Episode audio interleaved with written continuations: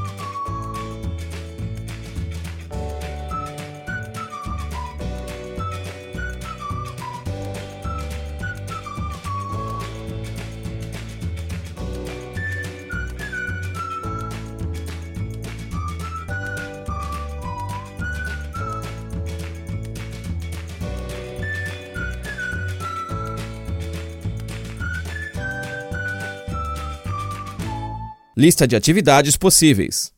Você já teve a sensação de chegar ao final do dia e não ter feito tudo o que precisava fazer? Pois é, nós por aqui gostamos de fazer lista de atividades. nos ajuda a pensar no dia, a organizar e programar as ações.